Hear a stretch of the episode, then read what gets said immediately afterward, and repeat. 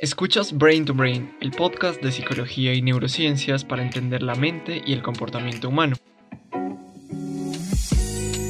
Hoy hablaremos del estrés.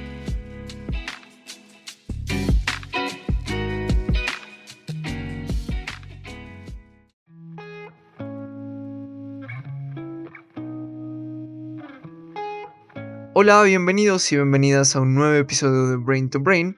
Yo soy Víctor y hoy vamos a hablar de un tema que se ha vuelto una de las mayores preocupaciones de la vida contemporánea.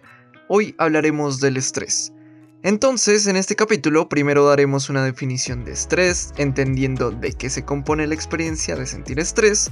Después mencionaremos algunas consecuencias que tiene el atravesar situaciones estresantes muy intensas o muy prolongadas.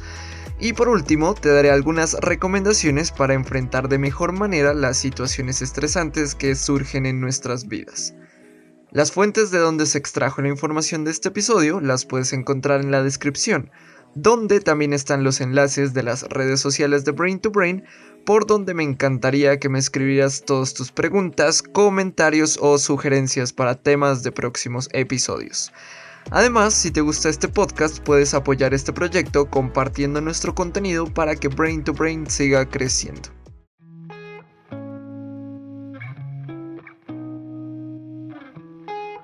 Actualmente se ha prestado mucha atención a las situaciones cotidianas que nos generan estrés. A este tema se le ha dedicado desde libros de autoayuda hasta eventos diseñados para el descanso.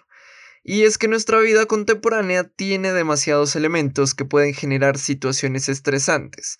El tráfico y la contaminación de las ciudades, las largas y extenuantes jornadas laborales y muchos otros elementos que provocan en nosotros un gran malestar.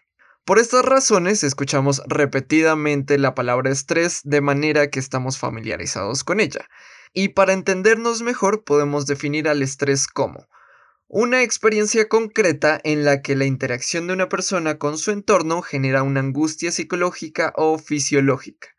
De esta manera, un evento estresante se genera a partir de la relación que construye una persona con los objetos, situaciones o personas que los rodean y sabemos que nuestro cuerpo está preparado o incluso diseñado para responder ante el estrés. Y esto lo sabemos porque se ha estudiado la respuesta fisiológica que tenemos frente a situaciones estresantes y esta respuesta se ha llamado fight or flight o respuesta de pelea o huida. En la respuesta de pelea o huida, nuestro cuerpo se prepara para la acción, ya que hay un incremento en el ritmo cardíaco y respiratorio, la presión en la sangre sube, los niveles de azúcar en la sangre aumentan, las pupilas se dilatan y gran cantidad de sangre fluye hacia nuestro cerebro y nuestros músculos.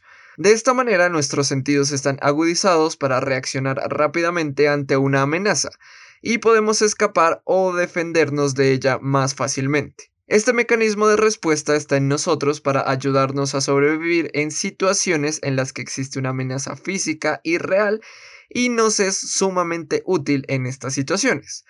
Sin embargo, esta reacción necesita mucha de nuestra energía, por lo que solo funciona correctamente cuando únicamente dura poco tiempo y regresamos a un estado de equilibrio. Pero, Dado que los seres humanos vemos amenazas permanentes en múltiples escenarios de nuestras vidas, esta estrategia de supervivencia nos puede resultar contraproducente. Lo que sucede es que podemos decir que casi cualquier cosa nos puede generar estrés. Todo depende de la relación que tengamos con eso en particular. Para que un estímulo se convierta en un estresor, es decir, la fuente de estrés, tiene que cumplir tres condiciones. La primera es que exista una situación que amenaza la integridad física o psicológica de una persona de alguna manera. La segunda condición es que este contexto amenazante debe tener una intensidad elevada o una larga duración. Y la tercera condición es que en el momento en que se presenta esta situación, la persona no cuente con los recursos materiales, sociales o cognitivos necesarios para hacerle frente.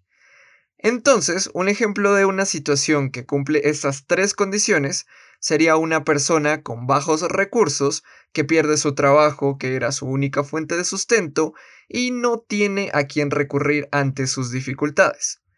Claramente en este ejemplo podemos anticipar la experiencia de estrés que sufriría una persona en estas condiciones, ya que ve una amenaza intensa a su integridad y no tiene los medios suficientes para enfrentarla. Una persona que sufre este tipo de dificultades que generan una experiencia intensa y prolongada de estrés puede tener graves repercusiones en su vida. Vamos a ver algunas de las consecuencias que puede desencadenar el estrés.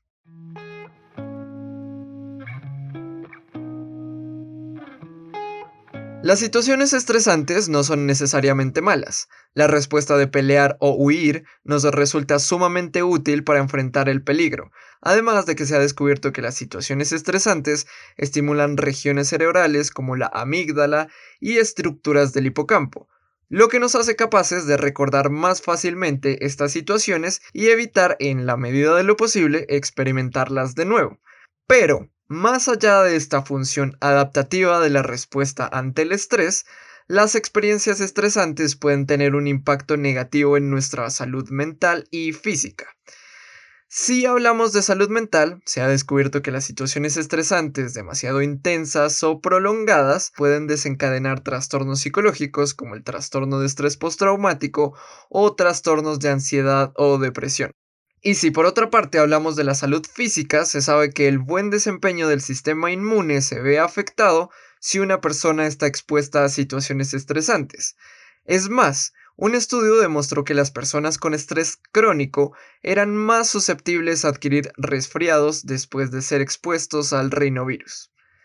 Así podemos llegar a la conclusión de que si nuestra exposición al estrés no es controlada, podemos sufrir graves consecuencias en nuestra salud mental y física.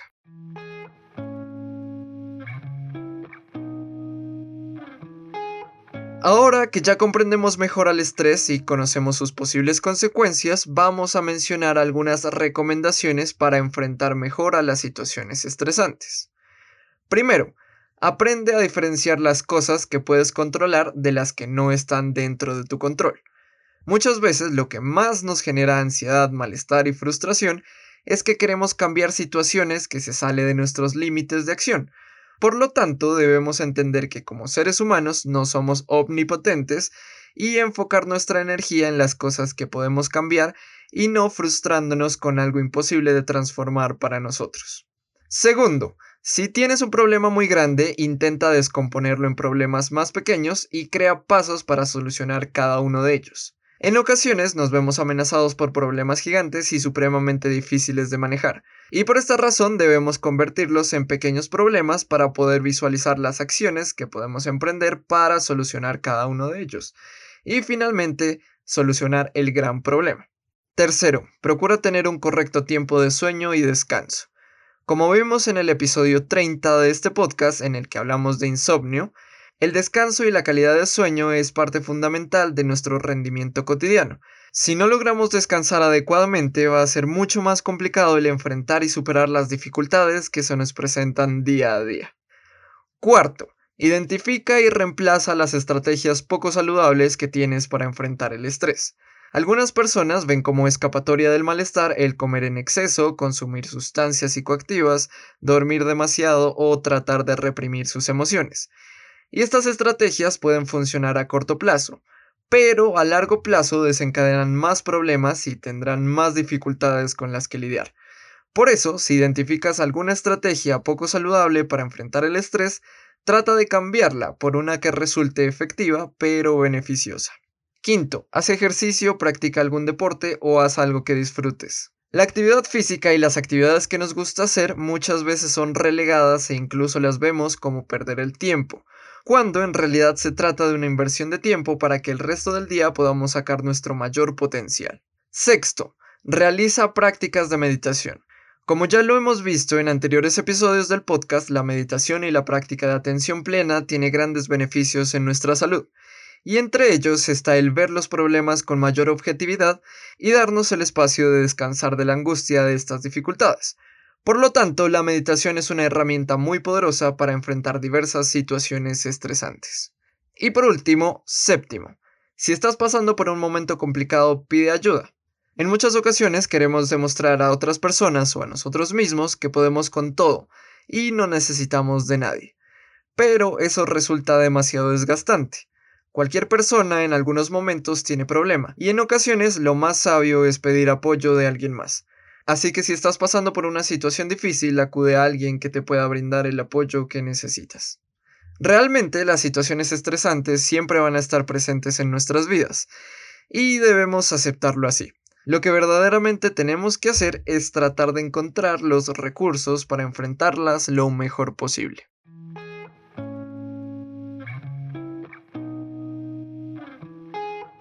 En este capítulo hablamos sobre la definición y las consecuencias del estrés, al igual que mencionamos ciertas estrategias para lidiar mejor con las situaciones estresantes.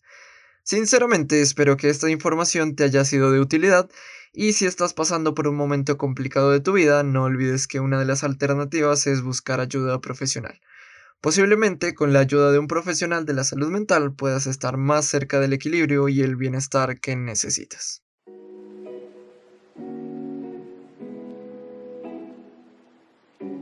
Para finalizar, la recomendación de este episodio es una animación de Disney en la que se explica nuestra reacción fisiológica ante el estrés. El enlace te lo dejo en la descripción del episodio. Te agradezco muchísimo por llegar hasta este punto. Recuerda que una muy buena manera de apoyar este podcast es compartiendo nuestro contenido. Igualmente te espero en las redes sociales de Brain to Brain, por donde publicamos mucho más contenido relacionado con la psicología y también es por donde me puedes escribir todas tus preguntas, comentarios y sugerencias. Los enlaces, como siempre, los puedes encontrar en la descripción. Esto es todo por ahora, hasta la próxima.